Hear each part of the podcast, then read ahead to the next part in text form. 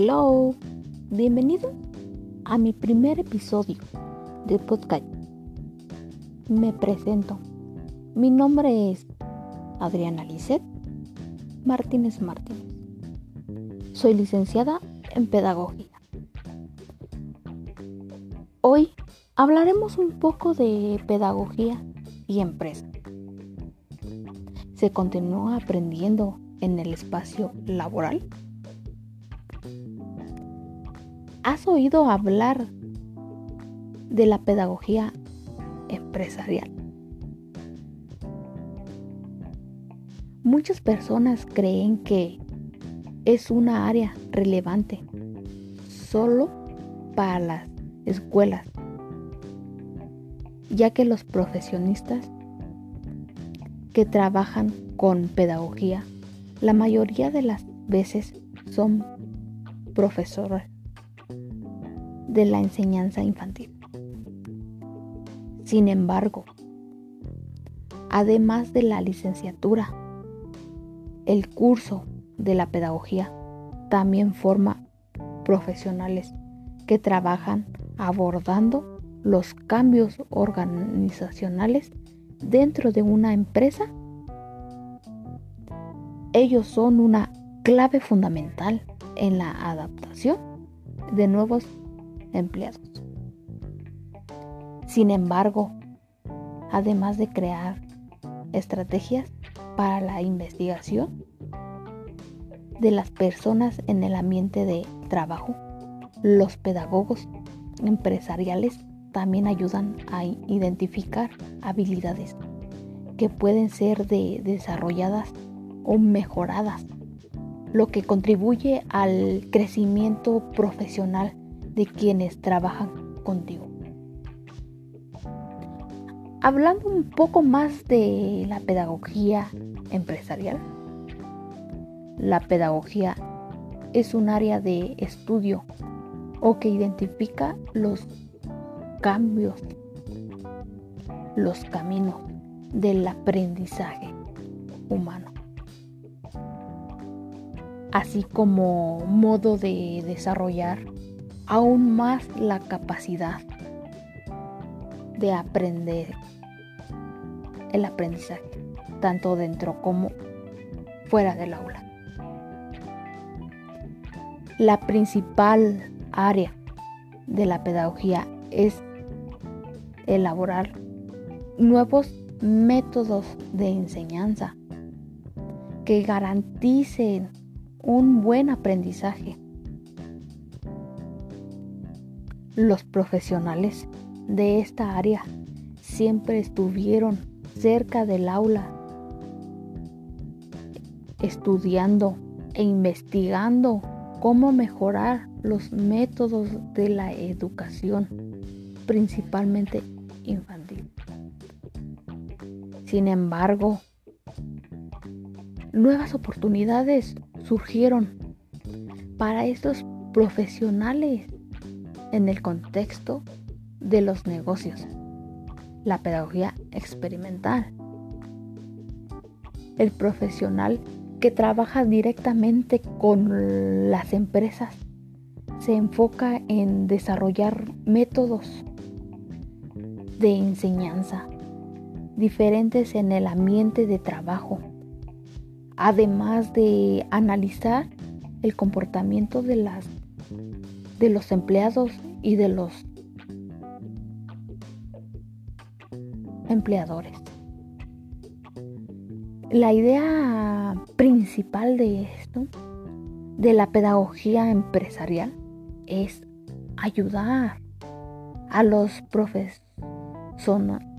profesionalistas, a esas personas a mejorar sus actitudes y actuaciones profesionales, personales, interpersonales y también familiares. Esto ayuda a aumentar la eficiencia de los profesionales, lo que garantiza la mejora de la productividad de la empresa en el en general. Nos preguntamos, ¿cuál es el papel de la pedagogía empresarial? Buena pregunta. Es bastante amplio dentro de la empresa actual, desde la selección de las personas hasta la evaluación y el desarrollo de los empleados. Las pruebas de aptitud, conocimiento, capacidad y habilidades también forman parte del de cotidianos de la pedagogía empresarial. Al final, siempre están buscando nuevas formas de mejorar el aprendizaje de los empleados. Por eso es necesario acompañarlos y analizar las acciones adaptadas diariamente.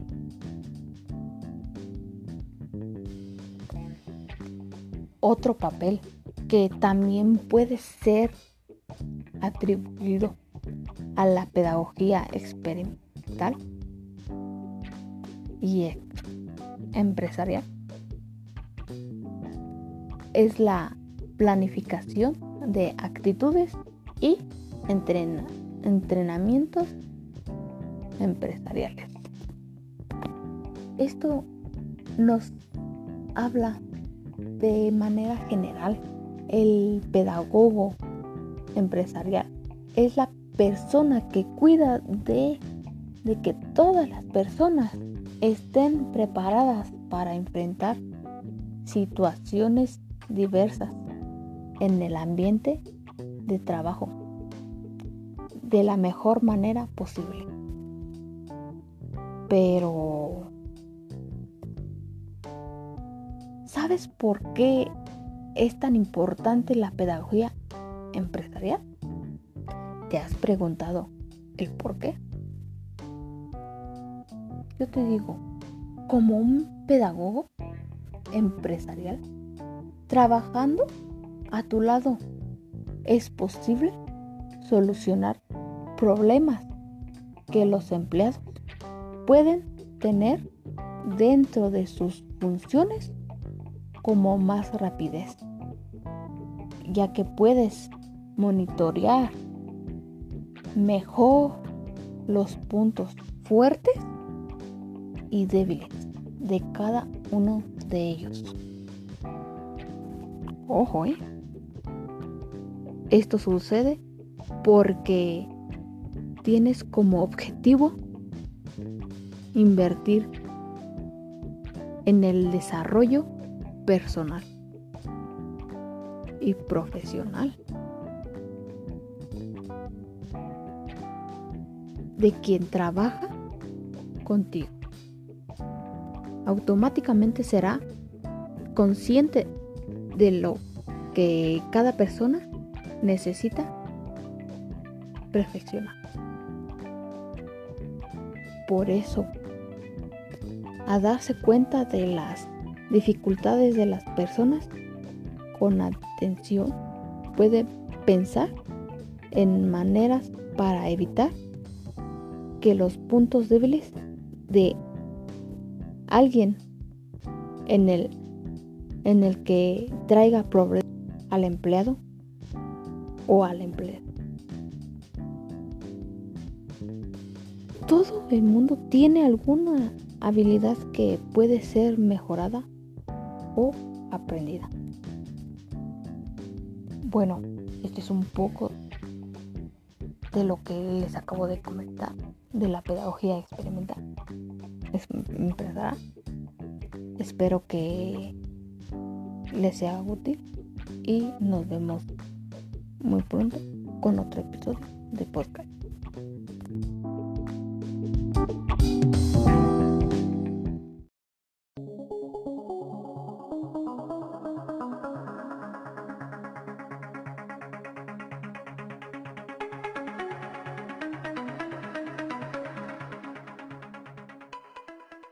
Bienvenidos a su espacio una vez más de docente a docente. Yo soy Carolina Sevilla y esto es Sistema Escuela en Casa, pros y contras.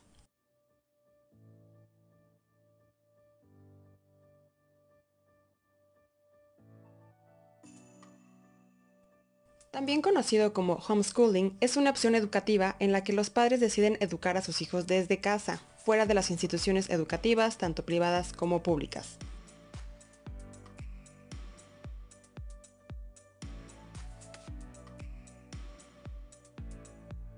La principal razón por la que los padres optan por esta opción es el desacuerdo con el modelo tradicional de enseñanza, apostando por una forma de aprendizaje innovadora. Pero en muchos de los casos se preguntarán si los niños realmente alcanzan un nivel educativo adecuado o si no necesitan de otros niños para favorecer la socialización. Esto dependerá mucho de los padres de familia y la manera de focalizar los contenidos.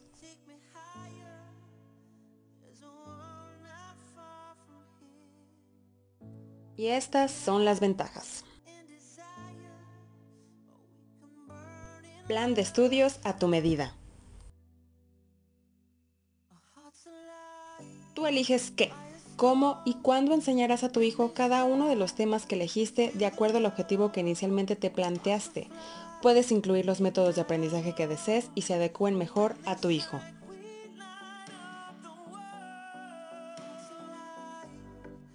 Sin estrés escolar.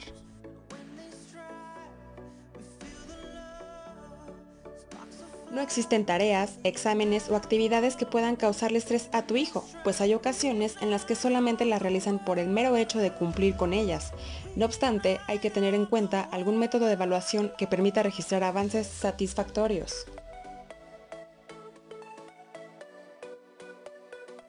No hay acoso escolar, bullying. Hay menos probabilidad de que tu hijo sea partícipe de aquellas situaciones que puedan presentarse en una escuela. Educación personalizada.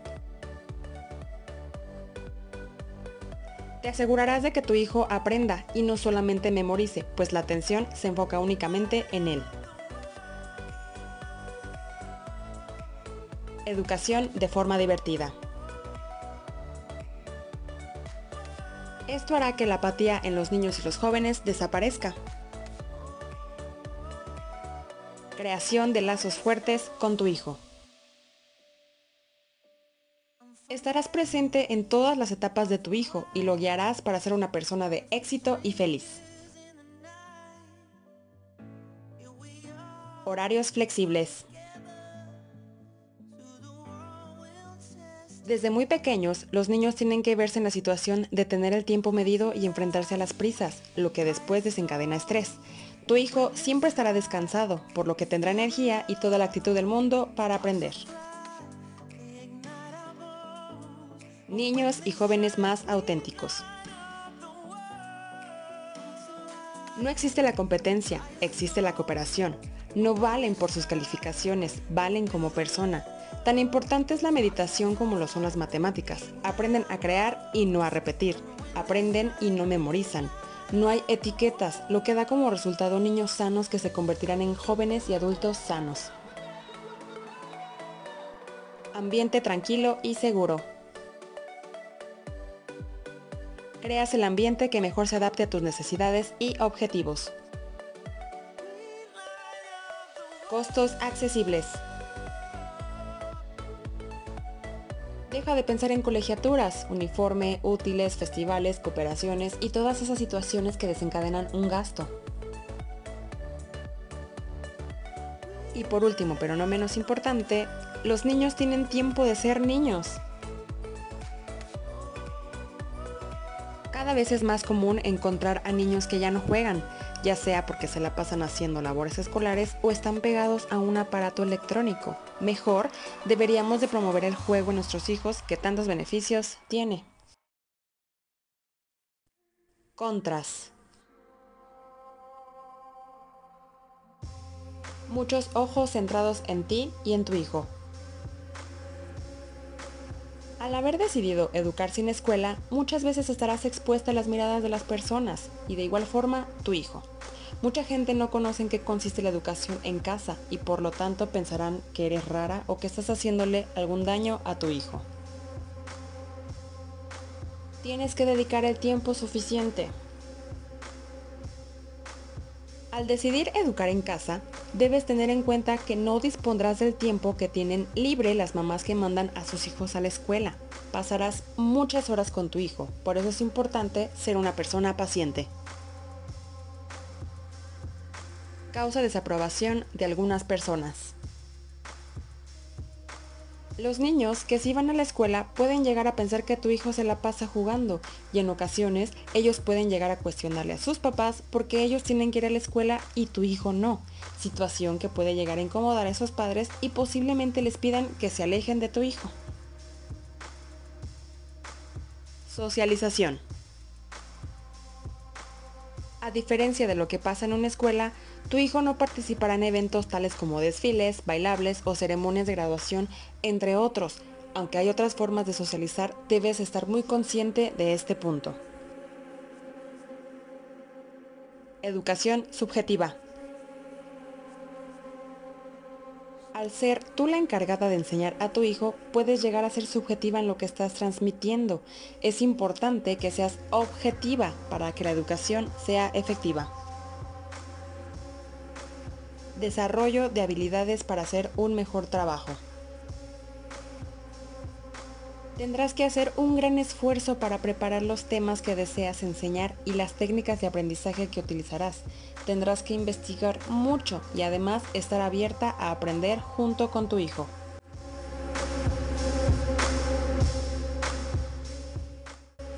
La situación que estamos viviendo actualmente ha obligado a muchos padres y madres a recurrir a la escuela en casa. Incluso muchos están pensando seriamente en sacar a sus hijos de la escuela por un tiempo indefinido, mientras la situación se regulariza y vuelve a ser seguro mandar a sus hijos a la escuela. No obstante, hay quienes no saben qué hacer o cómo llevarlo a cabo.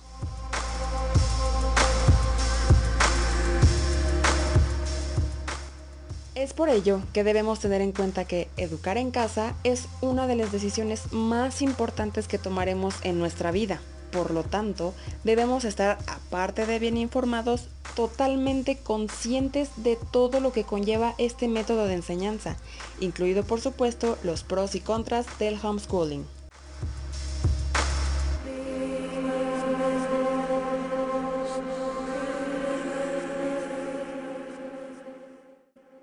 Gracias, esto fue Sistema Escuela en Casa, pros y contras, en tu espacio de docente a docente.